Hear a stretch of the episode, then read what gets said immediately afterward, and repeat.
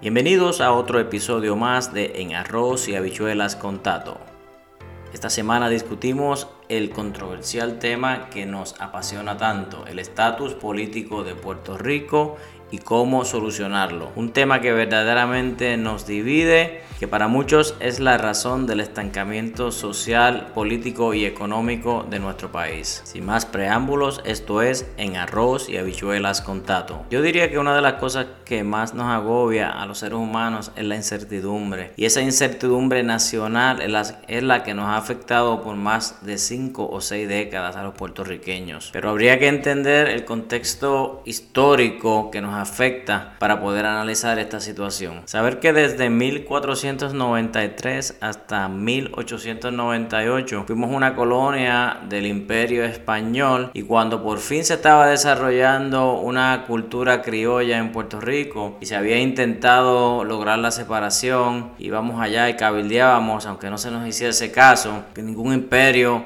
quiere soltar a sus colonias, sobre todo si estas producen y le, y le, brindan una seguridad económica. Entonces pasamos de un imperio al otro, pasamos del imperio español al imperio norteamericano en el 1898. Y yo sé que los términos que uno utiliza pueden, eh, pueden usarse muchas veces en nuestra contra. Si utilizamos el término imperio, pues eso le va a dar a muchas personas una idea de cómo uno podría o no pensar. Pero esto no es más que un foro libre de expresión, así que vamos a hablar con libertad. Sabemos bien que luego de la invasión norteamericana en 1898, años después, se incorpora la ley FORA, que es la, que, la cual establece un sistema de gobierno en Puerto Rico, pero en el cual los eh, agentes principales eran nombrados por el Congreso y por el gobierno norteamericano. Luego en el 1917 se nos impone la ciudadanía americana, y digo se nos impone porque pues a nadie se le preguntó, no es que nos moleste, pero ese es el término que yo entiendo que aplica en esta situación. Dependiendo a quien usted le pregunta, algunas personas le dirán que en el 1917 se nos hizo el mejor regalo que se nos pudo haber hecho, la ciudadanía. Si le preguntas a otros, pues te van a decir una cosa diferente. Sabemos también que desde 1917 hasta el 1952, cuando por fin se firma, se establece la constitución del Estado Libre Asociado de Puerto Rico, Puerto Rico era un territorio, eh, era probablemente uno de los más pobres y de menor capacidad económica en todo el Caribe. Hablando con mi abuelita de 90 años, ella nos cuenta de cómo era su crianza en el Puerto Rico de los 30 y los 40, de cómo se dormía en casitas humildes con el piso de tierra y cómo se preparaban estas hamacas para uno dormir con la tela de saco. Y aquellos que, ¿verdad?, son mayorcitos así como yo, saben lo que lo cómodo y lo,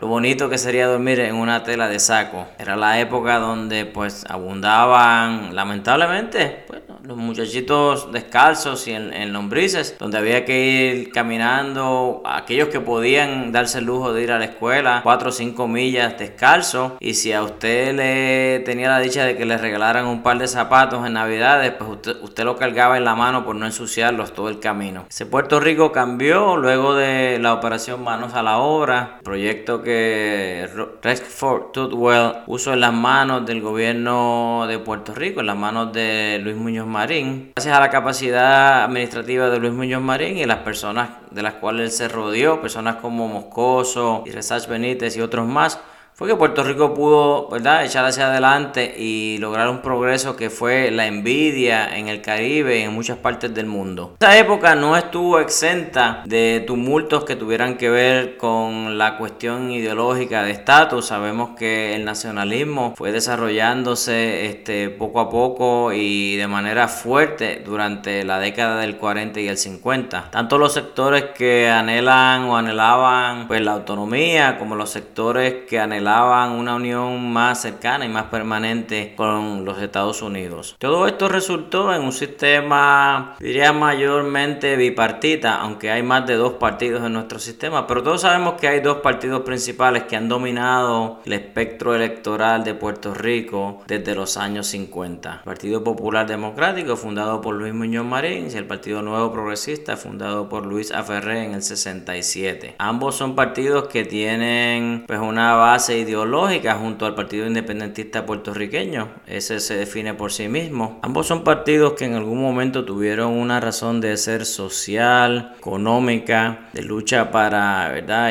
disminuir y ir, reduciendo la desigualdad este, sociopolítica socioeconómica de Puerto Rico. Pero mantuvieron una base mayormente ideológica de estatus. Y esa ha sido eh, la razón de ser y el anzuelo que ambos utilizan cada cuatro años para atraer pues, electores a su favor, a votar a su favor. Las discusiones son profundas y este es un tema del cual se habla en Puerto Rico en todas las esquinas, yo te diría que todos los días. El sector anexionista, por supuesto, pues empuja la idea de hacernos Estado con la, con la campaña de la igualdad, defiende la ciudadanía y todas las ayudas económicas que recibimos aquí pues, los puertorriqueños, mientras que el Partido Independentista pues se va a lo contrario, aunque en esta campaña hemos visto a un candidato eh, fuerte en el licenciado Dalmao, pero que no pregona tanto la ideología de la independencia como en años anteriores. Mientras que el Partido Popular que nosotros asociamos con el Estado Libre Asociado, pues se ha quedado en la postura del status quo, quedarnos como estamos, para qué cambiar si la cosa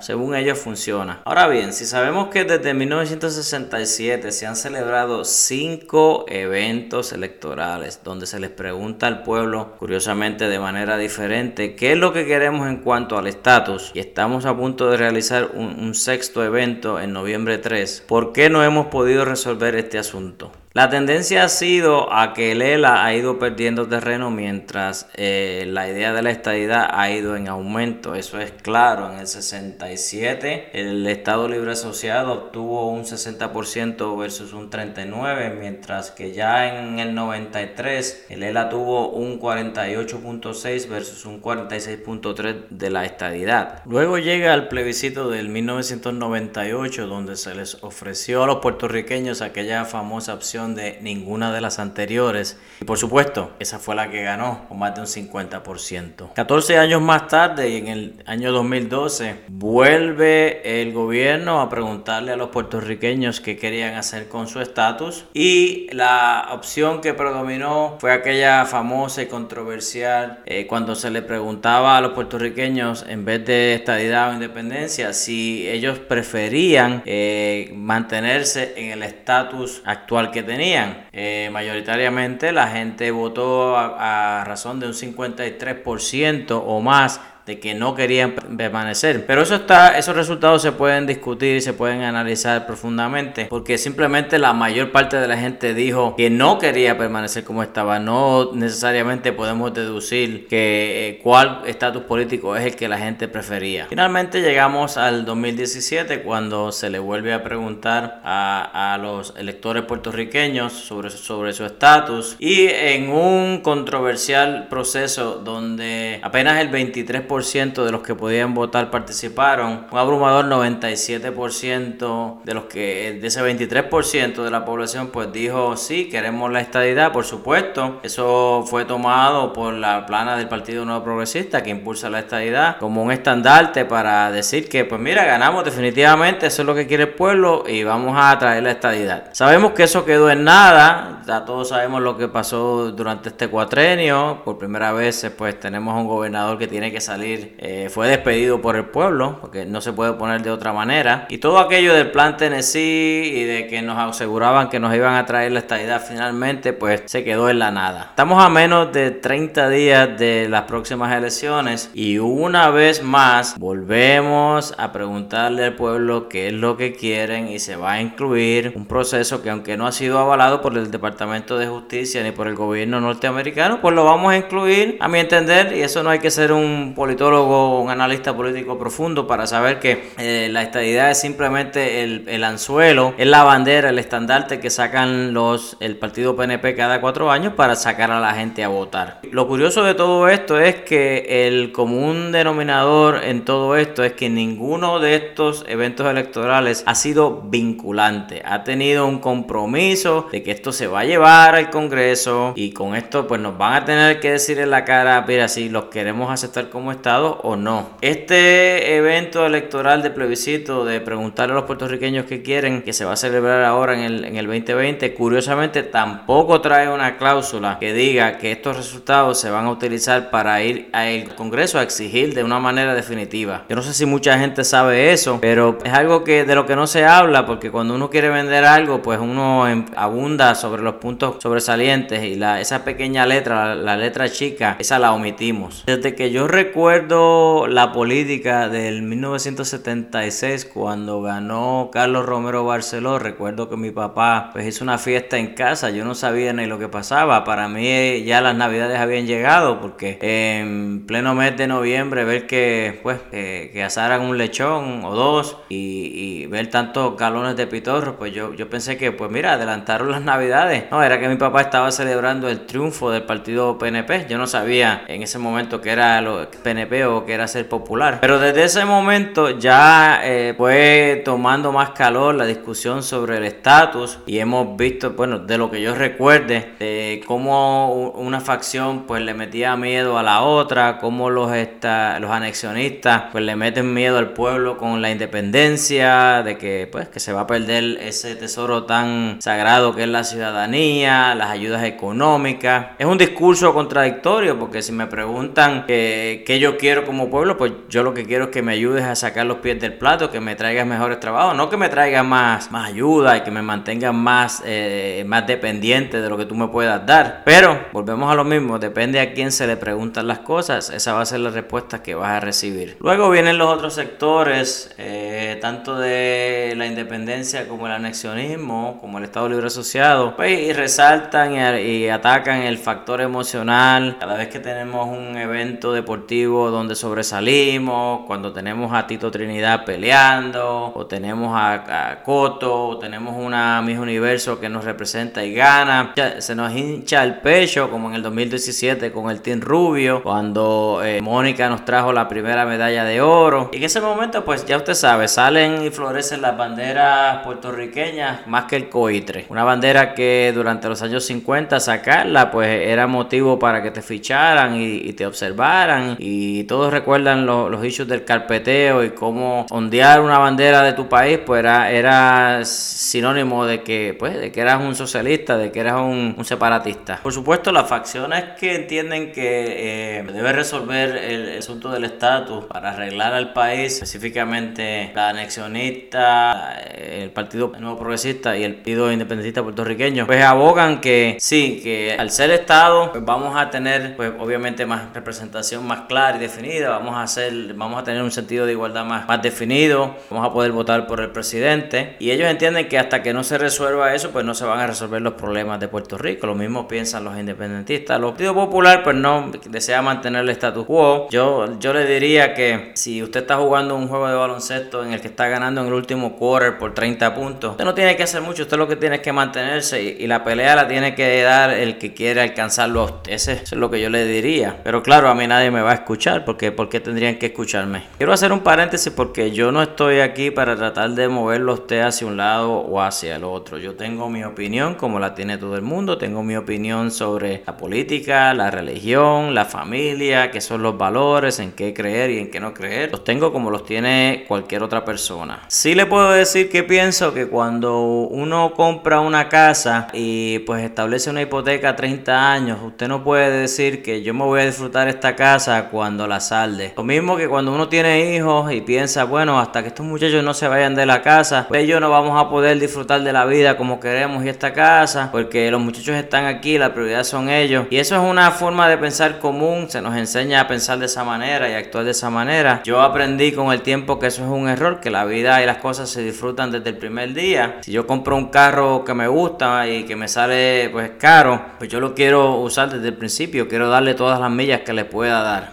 Que el carro lo salde en 5, 6, 7 años para entonces disfrutármelo. De la misma manera, yo pienso que eh, ningún estatus va a personalmente arreglar la situación de Puerto Rico, pues porque hemos visto, y eso lo saben muchas personas, que hay países independientes que han tenido quiebra como Grecia y Argentina, han caído en, eh, ¿verdad? En vicisitudes económicas eh, crasas, lo mismo que han habido territorios en, en, la nación americana como Detroit, Nueva York, Washington DC, donde incluso, han tenido que juntas para poder sacarlas del hoyo. O sea que la, la estadidad no garantiza el progreso, eso lo hemos podido ver, y la independencia no garantiza que va a haber una bancarrota. Vamos a entrar en el tema de la falta de voluntad, porque eso lo hemos discutido en otros capítulos y siempre lo vamos a mencionar porque es algo que me apasiona. No hemos podido llegar a, a un consenso de pueblo y en mi opinión, hasta que nosotros no nos sentemos como pueblo y dejemos este cambio a cambio cada cuatro años y establezcamos un programa y un plan de país a 25, 30 años donde las partes se comprometan, a decir, no importa quién gane, de aquí a cuatro años, de aquí a ocho años, ese es el plan que vamos a correr en cuanto a términos de educación, seguridad, salud, desarrollo económico, infraestructura. Ese es el plan que vamos a continuar. Hasta que eso no se haga, en opinión, ningún partido ni ningún estatus político va a arreglar lo, lo, que está pasando en Puerto Rico. Yo escucho el comentario y lo he escuchado durante más de 30 años de que pues, nos quieren o no nos quieren. Cuando alguien me sale con eso, yo le digo, bueno, ¿quién, quién, quién es el americano? ¿Quién es el que no nos quiere? Usted está hablando del Congreso, usted está hablando del presidente, porque cada vez que el presidente, no solamente Trump, Obama, el que sea, cualquiera de los Bush, Clinton, hacía un comentario sobre la estadidad, pues salíamos corriendo. Mira lo que dijo el presidente, como si el presidente tuviera el poder absoluto de decidir el futuro del problema del estatus. Lo mismo que el Congreso. Eh, es una cuestión de que habría que llevarle una decisión del pueblo al Congreso, someterlo, que ellos lo tomen en serio y de que ellos le sometan un plebiscito a, los, otros estados, federados, y habría que obtenerse un, un, un 66% de que ellos digan que sí, que nos aceptan. O sea que es un proceso más complicado del que nos han explicado y del que nos han contado toda la vida. Mientras tanto, pues continuamos eh, poniéndole pacho a, la piscina, eh, intentamos taparle el, como decimos allá en, Trujillo Alto, el rotito con el dedo a los problemas de nuestro país. Eh, tenemos un país en crisis económicamente, hemos estado sin pagar la deuda por más de cuatro años. Eh, aún así, aunque no estamos pagando deuda, la educación está paupérrima, la situación social eh, se dificulta cada vez más, el tema de, de, los terremotos, todavía estamos hablando de María, todavía hay políticos que culpan al problema de María para, los, por los problemas de Puerto Rico, aunque usted no lo crea. Y para ponerle la, cereza al pastel, el, el, cherry, como decimos por acá, pues vino el, la cuestión de la pandemia que nos ha, ¿verdad? nos ha derrumbado hasta el momento. Yo no sé realmente si en mi, en mi vida eh, voy a poder ver el que se resuelve el asunto del estatus. Yo no sé si mis hijos lo van a ver. Me gustaría que se definiese, me gustaría que se arreglase. No tengo problema con que Puerto Rico sea Estado, no tengo problema con que Puerto Rico se haga un, una nación independiente y no tengo problema con que nos quedemos como estamos. Al final del día mi opinión no es lo que vale aquí, es lo que decide el pueblo de Puerto Rico. Sí pienso que tenemos que unirnos como pueblo, tenemos que empezar a trabajar ya es hora. Hemos, eh, hemos diseñado una, una, una cultura de, de, tribus donde cada cual pues jala para su lado. Eh, creo que lo mencioné en, la, en, el episodio anterior. No quiero pecar de pesimista, pero viendo lo, que se ve en Puerto Rico, como pues a veces uno nota esta actitud de ciertas personas que piensan que si yo estoy bien, todo el mundo está bien. Si ya yo comí, ya todo el mundo comió. Pues de verdad que sea uno ponerse nostálgico y recordar eh, la época cuando yo me criaba en Puerto Rico en los años 70, donde uno se preocupaba por si el vecino había comido, si la viejita que vivía sola más abajo tenía pues, pues, tenía pan y tenía leche en su, en su cocina y en su mesa. digo con esto que pues esto se ha perdido completamente porque sé que hay muchas personas buenas en Puerto Rico, hay muchos jóvenes que se están levantando y tienen un deseo genuino de ayudar y cooperar y de echar a Puerto Rico hacia adelante. Quisiera enfocarme en, esos momentos, en esas excepciones que, apenas notamos y, y, a las cuales no se le resalta tanto por los medios, pero quisiera enfocarme en eso. Aunque mi opinión no es lo más importante y los políticos, ningún político la va a tomar en cuenta, no voy a dejar de expresarla porque este es mi podcast y el suyo también, pero esta es mi manera, este es mi pasatiempo de expresar lo que siento. Consejo, hermano Boricua, es que luchemos y trabajemos por ayudarnos cada día. A veces queremos hacer de demasiado y queremos tocar 100 personas cuando eh, tenemos que entender que a veces hay que ayudar hasta donde nos da el brazo y un poquito más. Como dije, yo no sé si esto se va a resolver alguna vez o si yo lo voy a ver, pero tenemos que ya eh, los cinturones y empezar a trabajar seriamente por arreglar a Puerto Rico día a día, persona a persona, una persona que usted toque, que usted ayude, un niño, un sobrino, un vecino. Mira, algo es algo, eso es suficiente. Yo solía pensar que de la única manera que uno podía afectar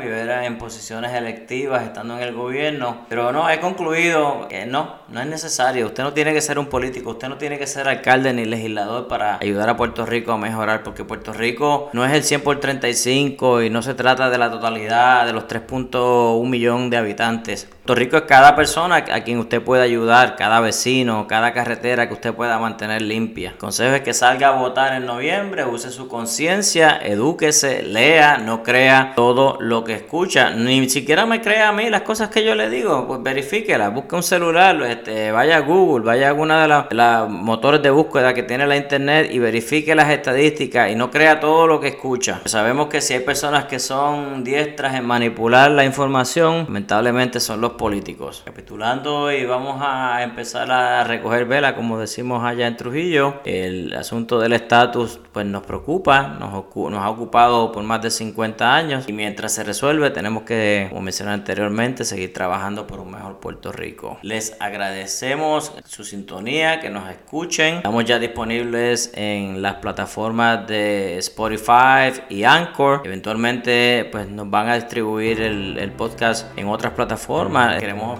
expresar nuestro agradecimiento porque hemos tenido una acogida más grande de la que, de la que yo esperaba, sinceramente. Si le agrada el podcast y si no le agrada también, le pedimos que deje sus comentarios en la página de Facebook, déjenos sus comentarios, sus likes, sus gustos y disgustos.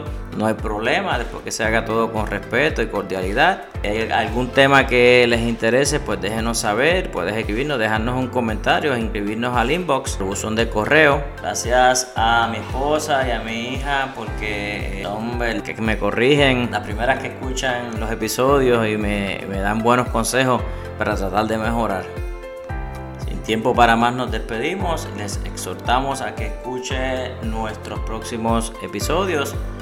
Eh, próximamente vamos a estar hablando sobre la importancia de la gerencia y la falta de estabilidad en el gobierno de Puerto Rico, a nuestro entender.